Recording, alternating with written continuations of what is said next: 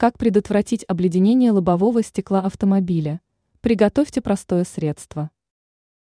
Водители, которые оставляют свою машину во дворе на всю ночь, сталкиваются с немалым числом проблем. Особенно в холодное время года, когда лобовое стекло может покрыться коркой льда. Такое может произойти из-за перепада дневных и ночных температур, а также из-за ледяного дождя.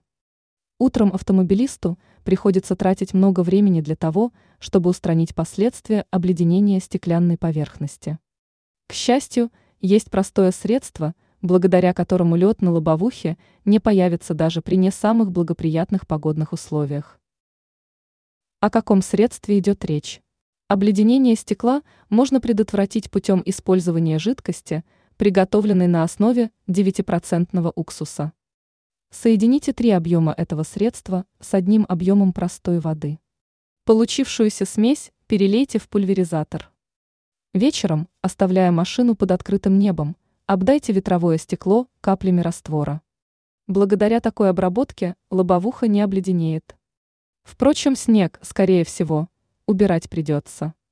Но даже в этом случае водитель сэкономит время и силы.